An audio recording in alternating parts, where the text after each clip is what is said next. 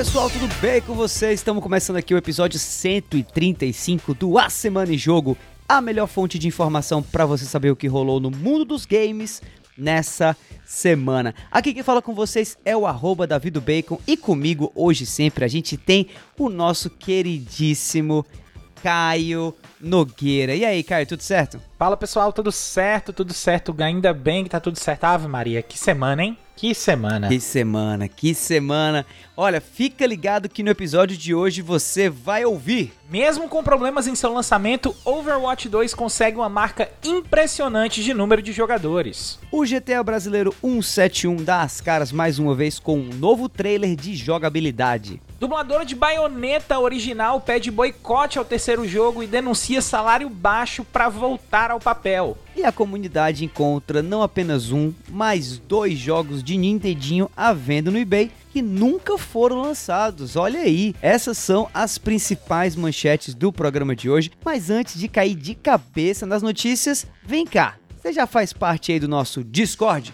Pois é, se você quiser trocar ideias sobre tudo que é assunto relacionado ao que a gente faz no A Semana em Jogo. Além de conhecer gente nova e ainda concorrer à chance de ganhar jogo de graça, vai lá no nosso bit.ly barra ASJ Discord. Eu vou repetir, bit.ly com Y barra ASJ Discord e vem fazer parte do Discord dos melhores amigos do A Semana em Jogo.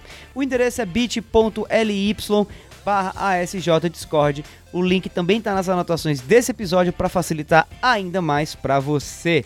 Bom, tendo feito aí o jabá desse episódio, Caio, meu amigo, diga para mim aí como foi a sua semana. Cara, foi surpreendente porque eu descobri um joguinho novo muito legal que está consumindo muitas horas do meu tempo livre, chamado Lego Brick Tales. Hum. Certo? Para quem não conhece ou para quem só ouviu falar assim por cima, ele é basicamente um joguinho de Lego com história bem infantil, assim, bem, bem simples, mas em que você precisa construir coisas feitas de Lego para poder avançar na história. Ele é tipo um jogo de puzzle.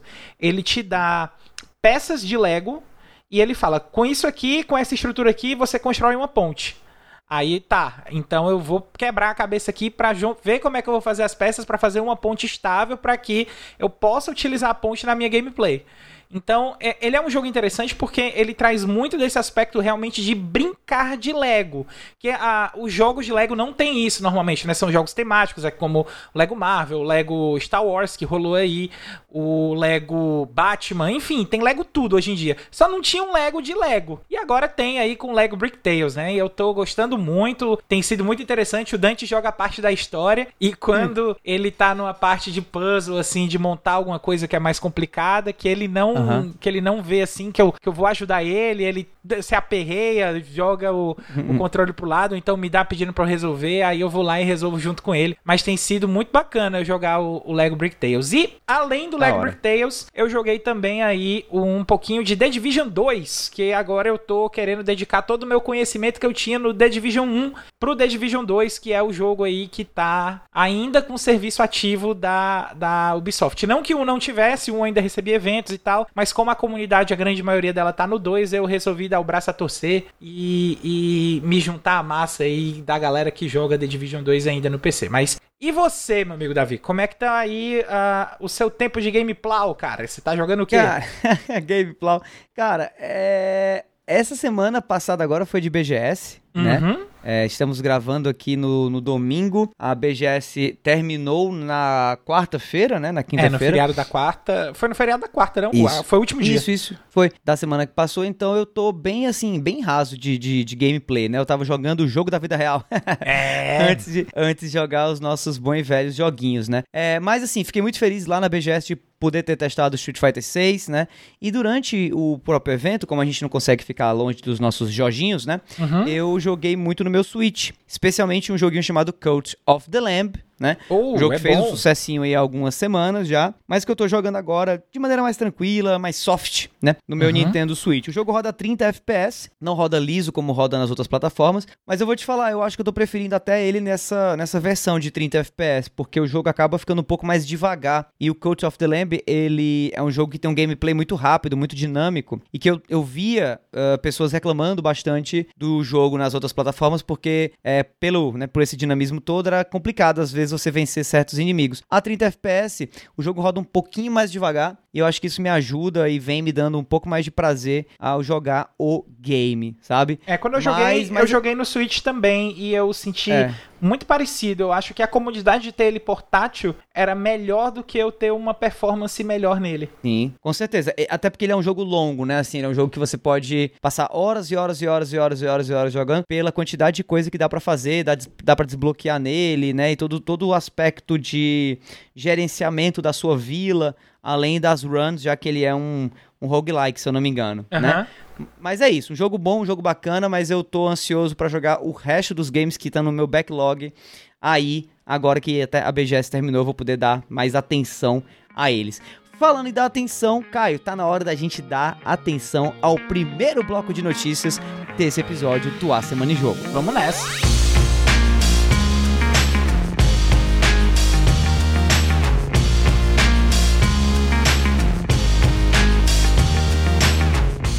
Primeiro bloco de notícias desse episódio 135 do A Semana em Jogo, falando de Overwatch. Sim, Overwatch 2 chega aos 25 milhões de jogadores em 10 dias de jogo. Matéria da Nicole Pereira da IGN Brasil. Vamos ler um trechinho aqui da matéria antes de comentar. Overwatch 2 pode ter enfrentado alguns problemas durante o lançamento, como por exemplo o ataque DDoS no dia em que foi lançado, que fez com que os jogadores enfrentassem filas mais longas, além de erros inesperados do servidor, problemas com alguns cosméticos, itens que não apareciam na coleção e outros. No entanto, parece que nem isso atrapalhou um grandioso lançamento para o jogo.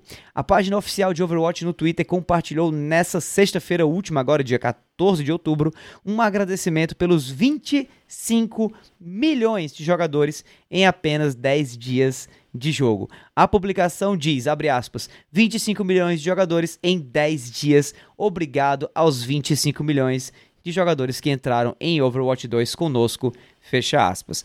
A Blizzard também anunciou na última quinta-feira, dia 13 de outubro, em uma postagem no blog da desenvolvedora, que Overwatch 2 não terá nenhuma atualização de rebalanceamento até dezembro de 2022. A empresa justificou dizendo que isso, não dizendo que atualmente está satisfeita com o nível de poder de cada herói do jogo. Caio, você chegou a testar Overwatch 2 e se não, o que, que você tem visto aí na internet a respeito da repercussão do lançamento desse game? Então, Davi, eu tô aí no clube dos, dos não 25 milhões de jogadores, mas não foi por falta de vontade não, viu? Devo dizer que eu baixei Overwatch 2, tinha é, umas 3, 4 pessoas ali do trabalho que estavam querendo testar e tal, e a gente falou, não, então vamos tentar jogar a hora tal, e até hoje a gente não conseguiu conectar de jeito nenhum. Teve um colega meu ainda que disse que conseguiu conectar, mas ele estava tendo que conectar no servidor japonês para ter um ping melhor do que no servidor brasileiro. Nossa. Da, do tamanho da confusão que, que tava esse, esse lançamento do Overwatch 2.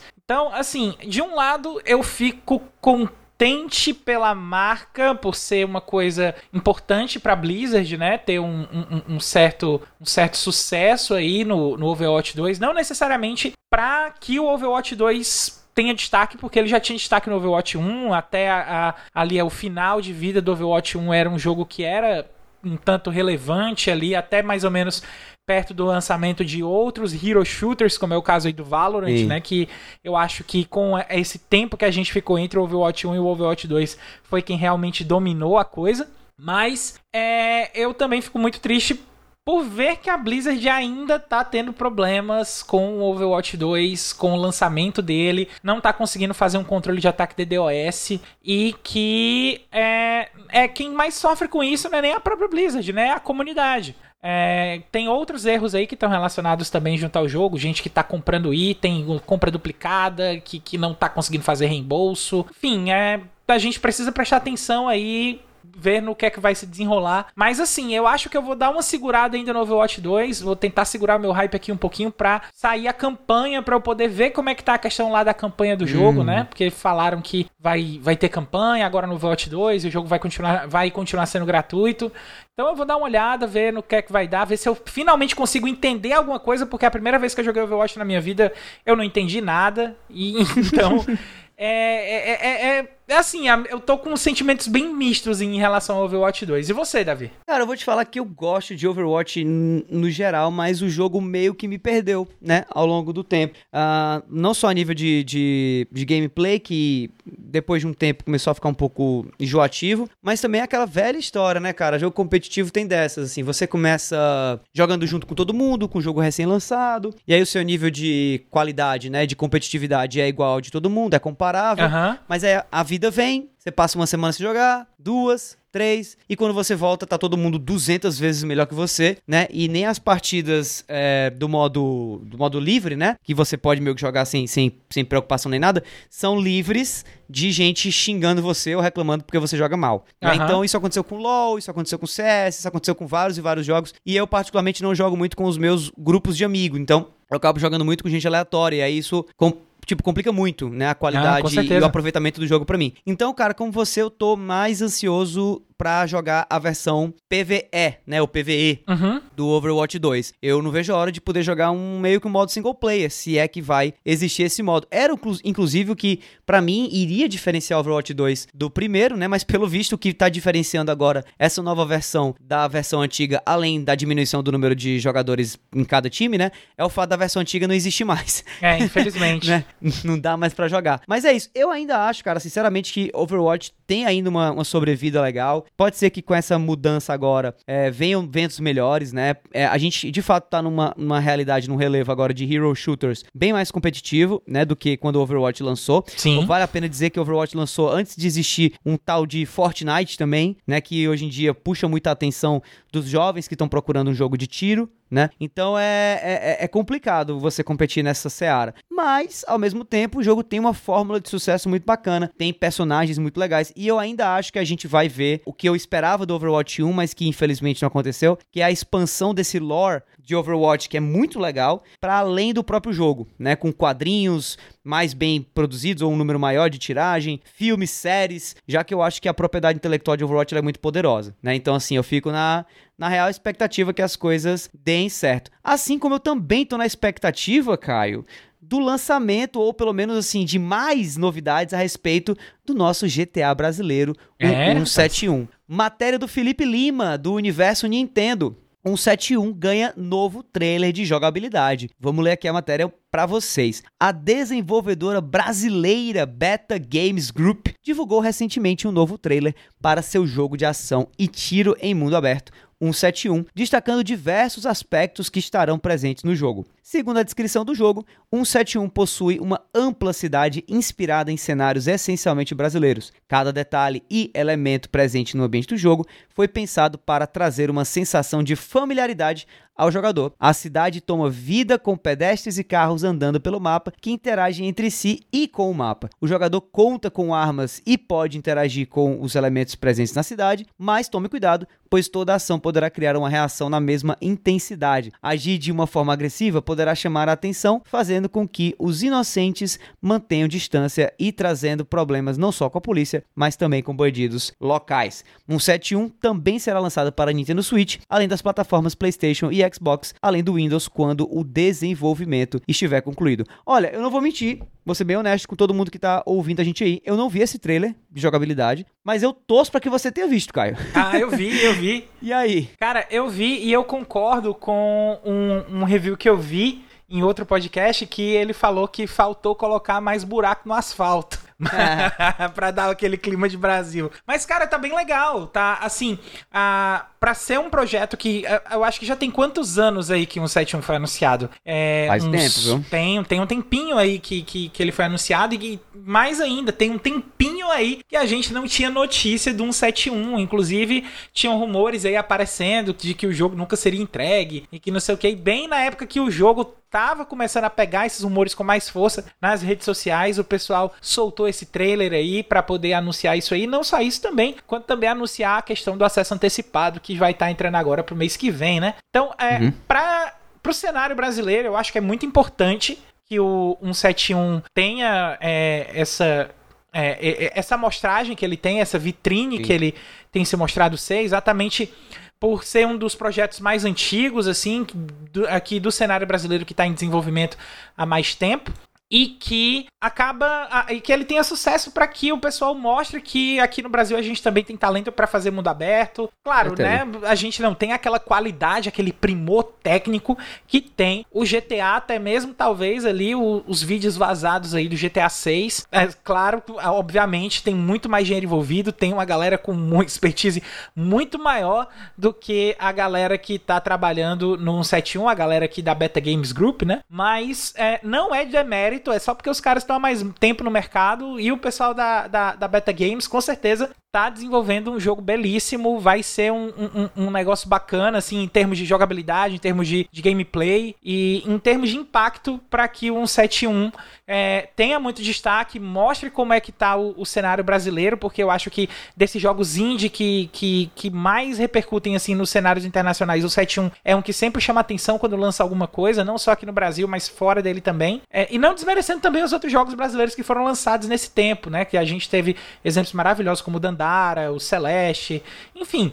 Mas eu tô torcendo para que um 7.1 tenha sucesso e que cada vez mais o cenário indie brasileiro cresça e apareça porque tem muita gente boa aqui e todo mundo precisa ter essa visibilidade para poder ganhar o seu lugar ao sol. Com certeza, cara, concordo plenamente. E eu já digo mais, assim, vou fazer uma das minhas previsões aí, né, meio Nostradamus. Quem escuta o podcast há muito tempo sabe que eu sou famoso em fazer isso. É, de hum. vez em quando eu acerto, às vezes nem tanto. Mas a minha previsão para esse jogo é que 171 vai ser um sucesso absoluto aqui no Brasil. Eu acho que vai ser um jogo que a comunidade de streamers brasileira vai abraçar com o Resident. A comunidade de GTA RP vai tentar fazer esse game vingar como Eita. um MMORPG de algum jeito. Né? Não me pergunte como, não sei nem se o jogo tem esse tipo de capacidade, mas a cena modern, né, a comunidade brasileira de gamers e de desenvolvedores é muito grande, é muito vasta.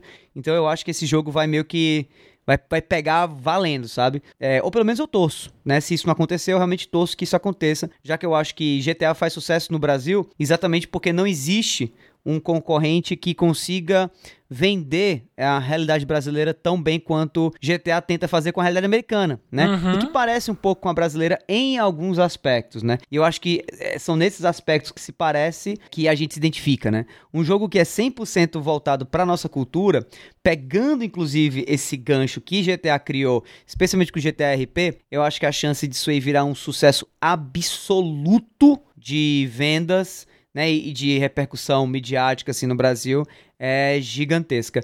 E para compartilhar a opinião dele do trailer aqui do 171, a gente está trazendo aqui a palavra também do Breno Mancinho, nosso queridíssimo Breno. Então, vai que é tua, Breno! E aí galera do A Semana em Jogo, meu nome é Breno Mancini, eu sou game designer, game dev e crio conteúdo sobre game design em todas as redes sociais. Vamos falar do trailer 171, né? Primeiro que já é um baita feito esse jogo estar do jeito que tá.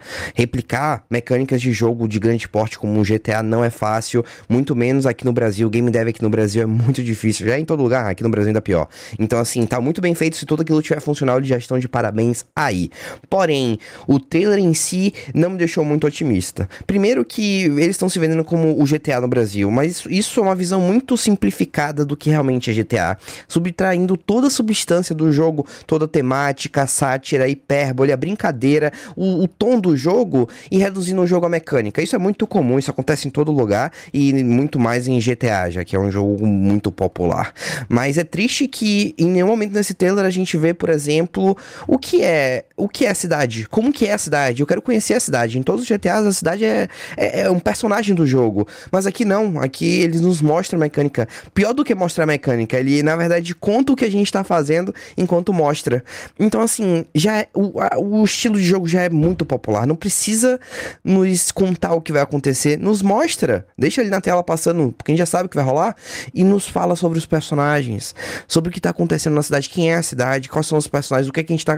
Qual é o contexto. Eu sei que é um trailer mais mecânico, assim, para mostrar que eles estão trabalhando muito bom, muito, muito massa, mas assim, não deixa muito otimista, já que replica um diálogo muito comum na fanbase de reduzir GTA a jogo mundo aberto. Então é isso, galera. Valeu, um salve daqui de Salvador. Tamo junto.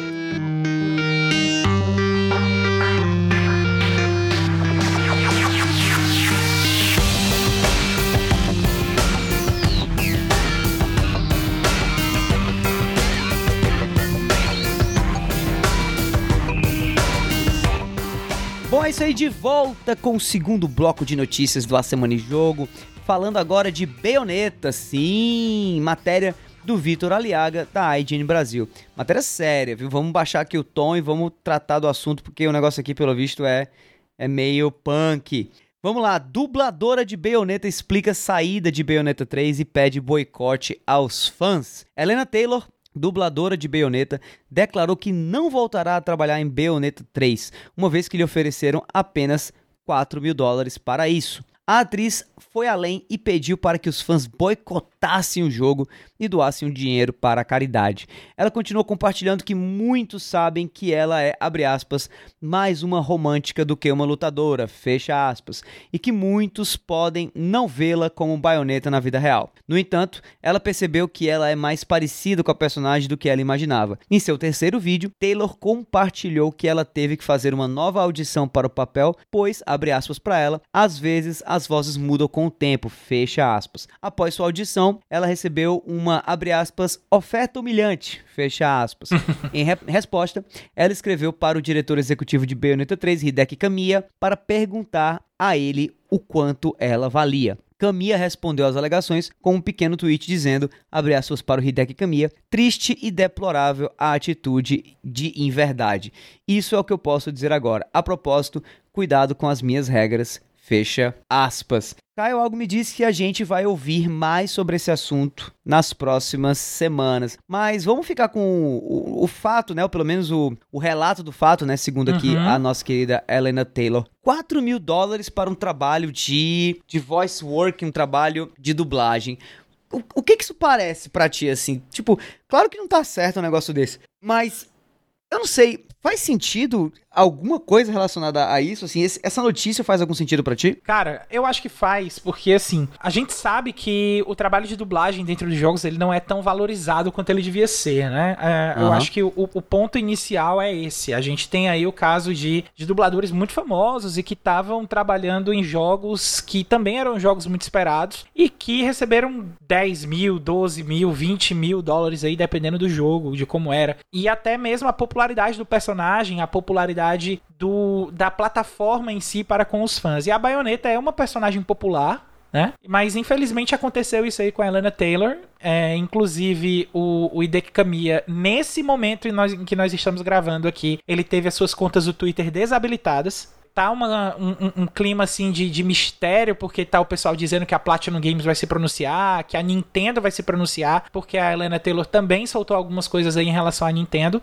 É, ela acusa a, a, Jennifer Hale, que é a atriz que pegou a, a, o papel da baioneta com a saída dela, de que ela não merece ser a baioneta. Né? Mas aí a gente também entra numa outra questão, uma questão aí até um pouco mais de identificação pessoal da Helena Taylor com a personagem, mas assim, eu devo dizer que eu vi os vídeos de desabafo da Helena Taylor, ela realmente parece estar bem abalada com, com toda a situação, né? Mas a gente precisa realmente fazer o que você disse. A gente vai ter que aguardar, vai ter que ver o que é que ainda vai desenrolar, porque ainda vai ter muita água para passar debaixo dessa ponte, cara. É, é, muita água vai passar por debaixo dessa ponte, com certeza, Caio. Cara, da minha parte, assim, é, eu, eu fiz essa pergunta dos 4 mil dólares porque eu, eu não entendi como que um valor desse pode ter sido ofertado por, por qualquer trabalho que seja, especialmente nos Estados Unidos, especialmente para um jogo como Bayonetta 3, né, de, de uma franquia gigantesco. É, especialmente para Helena Taylor, que é uma dubladora muito conhecida, né? Uhum. Não só pelos trabalhos dela de Bayonetta, mas principalmente pelo trabalho dela em Bayonetta.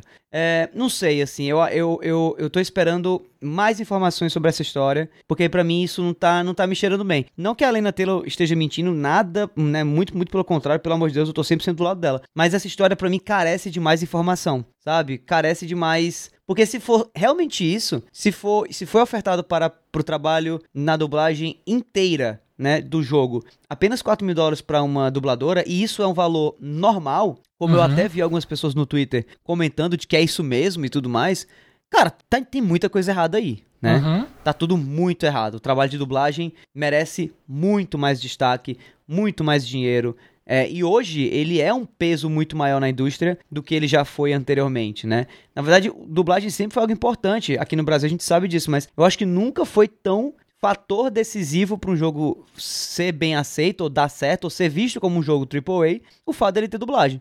Eu digo isso como exemplo o, por conta do próprio Pokémon é, Violet e Scarlet, que vão estar tá sendo, que vão estar tá sendo lançados em breve, que não trazem ainda dublagem. Uhum. E, e, quanto isso para um jogo AAA é assim um absurdo para determinados fãs, entendeu? Então, se para você, assim, se para o mercado, na verdade, a dublagem é um elemento tão importante, tão crucial para o jogo, ela deve muito provavelmente valer mais do que 4 mil dólares, né? Uhum. Então oh, é, só pro, é... pro pessoal ter uma noção aqui maior, eu peguei um artigo aqui da Bunny Studio que fala que é, isso em 2021, as estimativas de pagamento para trabalho de voz para videogames eram em torno de 200 a 350 dólares por hora, com o um mínimo de pois 2 é. a 4 horas. O ponto é, a gente tá falando de uma personagem principal de um jogo que vai ter é, algo, uma campanha aí, vamos supor que o, a campanha do Bayonetta 30 horas, a gente deve ter o quê? Uhum. Umas 50 50, 60 horas de gravação. Se eu pegar pois os é, 350 tá dólares, que é o melhor valor, e multiplicar por 60, a gente tem aí uma proposta de 21 mil dólares. E ela só ia receber.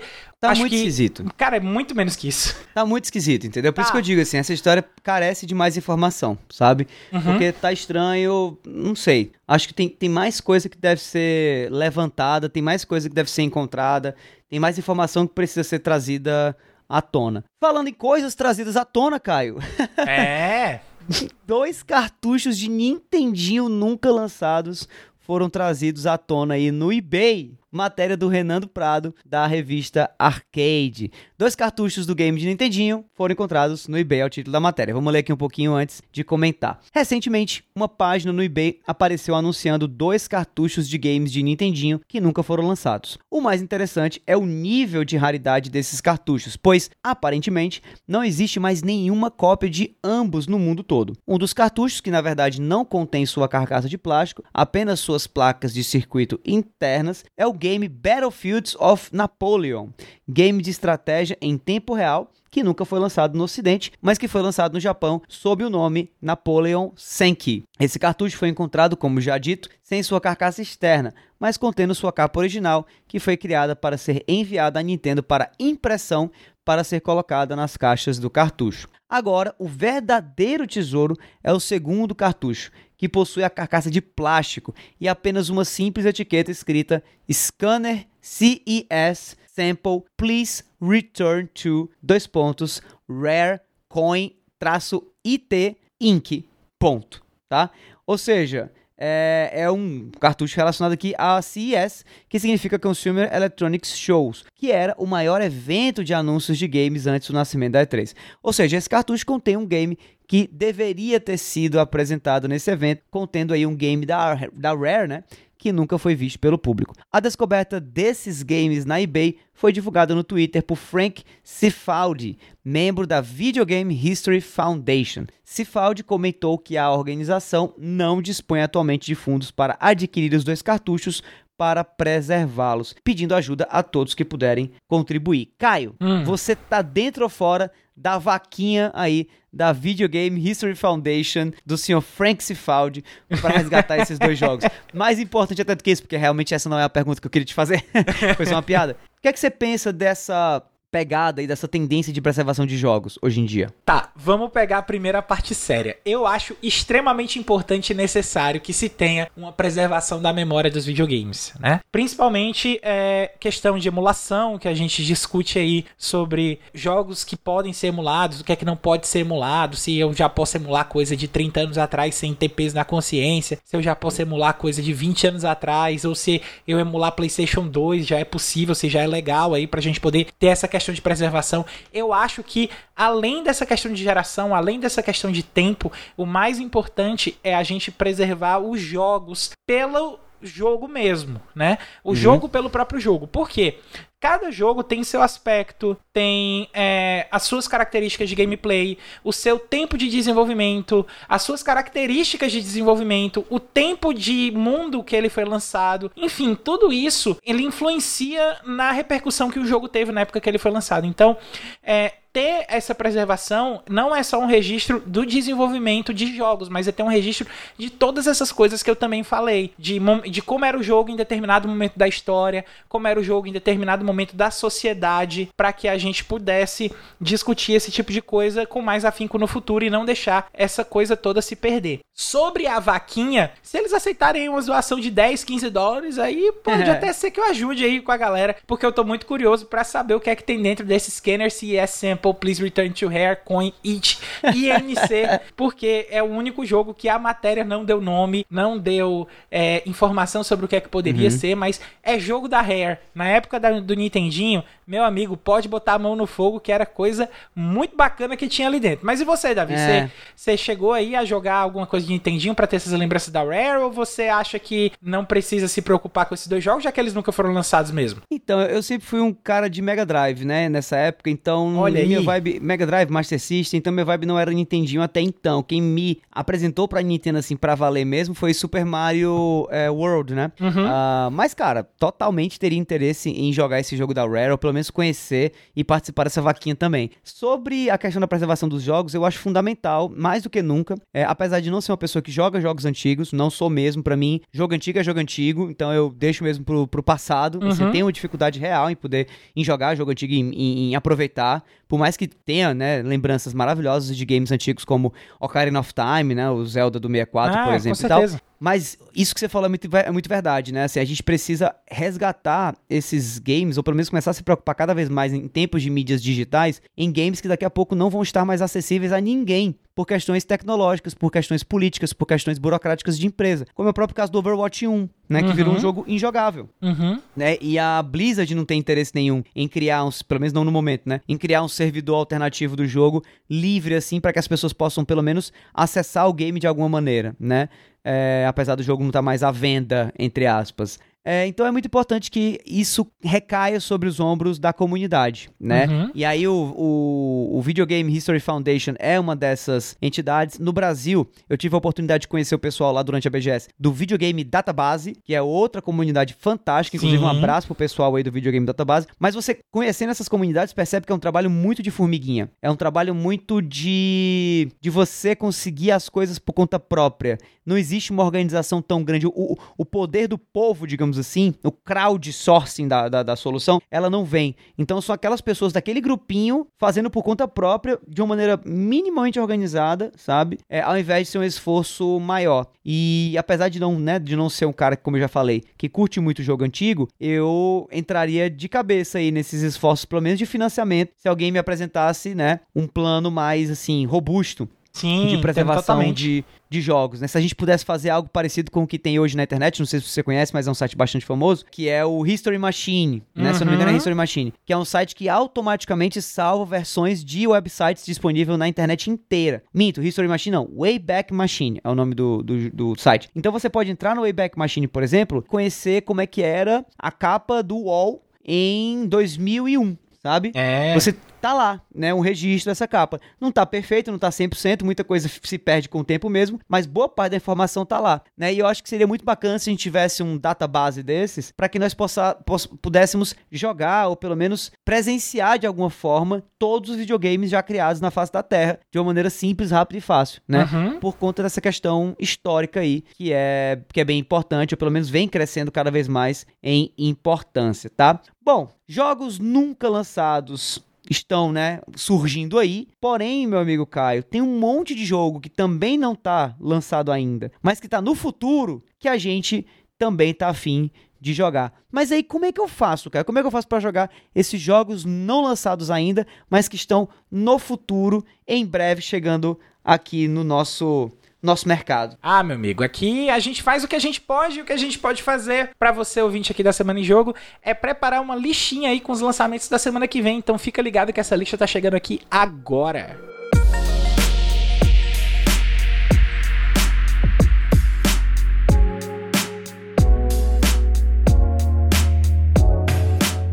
Bom, vamos lá então para a lista de lançamento da semana do dia 17 a 23 de outubro. Lista grande, hein, galera? Se prepara aí que tem muito lançamento bacana Ai, que vai estar tá saindo pra você. Tem muita coisa no Game Pass, tem muita coisa no Game Pass. Então, Ainda bem. Vamos que vamos.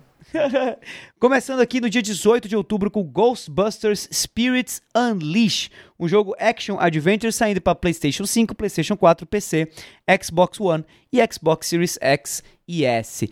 Também dia 18, Marvel Snap, um jogo de batalha de cartas que vai sair para PC e iOS. Não sabemos ainda quando vai sair para Android, mas provavelmente muito em breve. Também no dia 18, a Plague Tale Requiem, ou seja, a continuação de A Plague Tale, um jogo muito elogiado, né? Um jogo, não sei se diria indie, mas um jogo feito por um desenvolvedor não muito conhecido Uhum. e que agora, né, tá aqui na sua continuação, saindo agora dia 18, um jogo de action adventure para PlayStation 5, PC, Xbox Series X e S e Nintendo Switch também. Jogo esse que nos consoles Xbox está, estará disponível no Game Pass, tá? É isso aí. Uh, Dam's Fighting Herds, um game que eu nunca ouvi falar, mas um jogo de luta, aparentemente, saindo aí agora no dia 18 também para consoles PlayStation 5, PlayStation 4, Xbox Series X e S, Xbox One e Nintendo Switch também.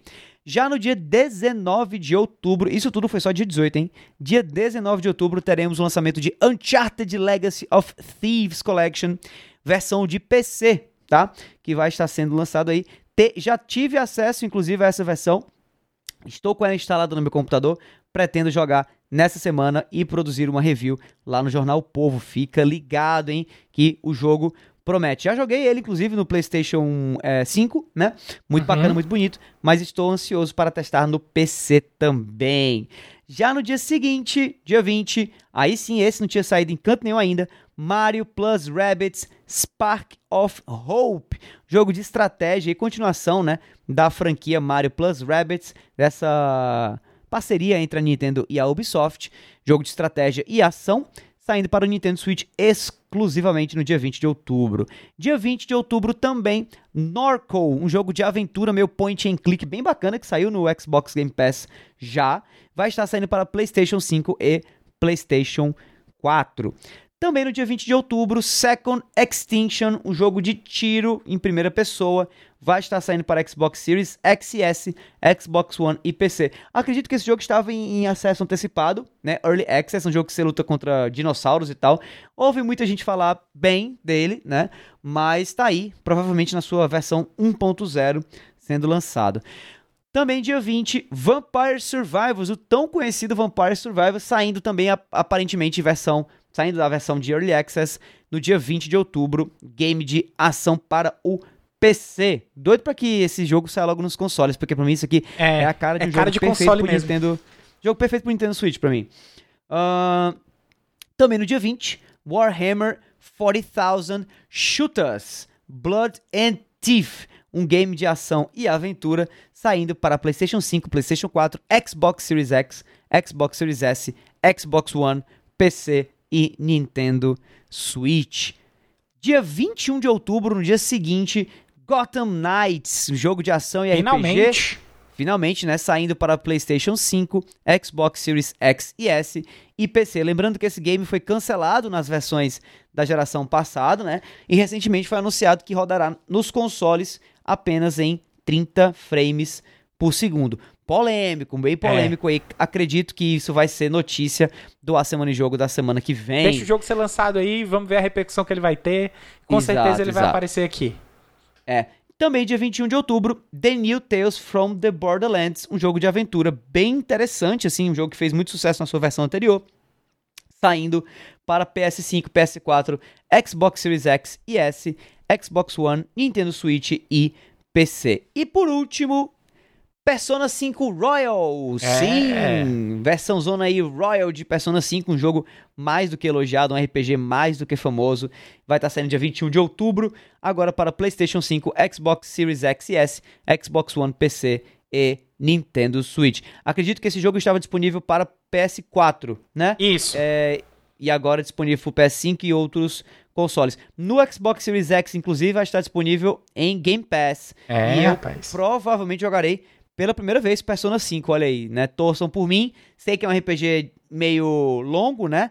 Aham. meio difícil, mas eu estou empolgado e estou ansioso para jogar esse game. Vai dar certo. Além dos jogos dessa semana, meu querido Caio, nós aqui do A Semana em Jogo temos mais um monte de conteúdos para você ficar ligado, é ou não é? Com certeza, meu querido. Toda sexta-feira a gente tem esse aqui que acabou de vos falar, nosso queridíssimo Davi do Bacon, com Vale a Pena Jogar, trazendo uma review de jogo que ele acabou de zerar.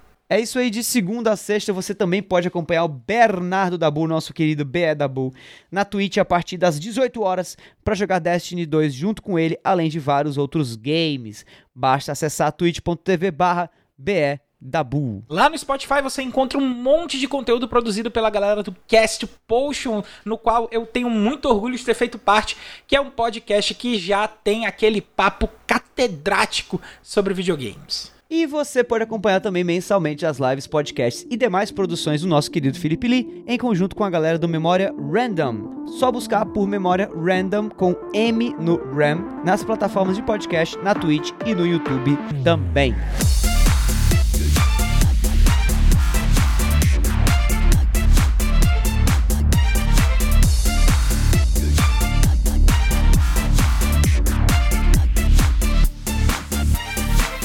É isso aí, pessoal. Esse foi o episódio 135 do A Semana em Jogo. Se você ouviu até aqui, olha, muitíssimo obrigado. E se você é marinheiro ou marinheira de primeira viagem, tá entrando agora, tá chegando agora no episódio, no Cash, assina aí o feed e fica ligado que semana que vem tem mais. Antes de encerrar esse episódio, a gente deixa aqui também o nosso muitíssimo obrigado ao pessoal da IGN, Revista Arcade e do Universo Nintendo também pelas notícias lidas nessa edição do cast. E para finalizar, que tal seguir a gente nas redes sociais, hein? Eu me encontro no Twitter e no Instagram no arroba davidobacon. E você me encontra no Twitter no arroba foi o Caio. É isso aí, galera. Meu nome é Davi. A gente fica por aqui e se vê por aí no próximo episódio do A Semana em Jogo. Valeu! Valeu, pessoal!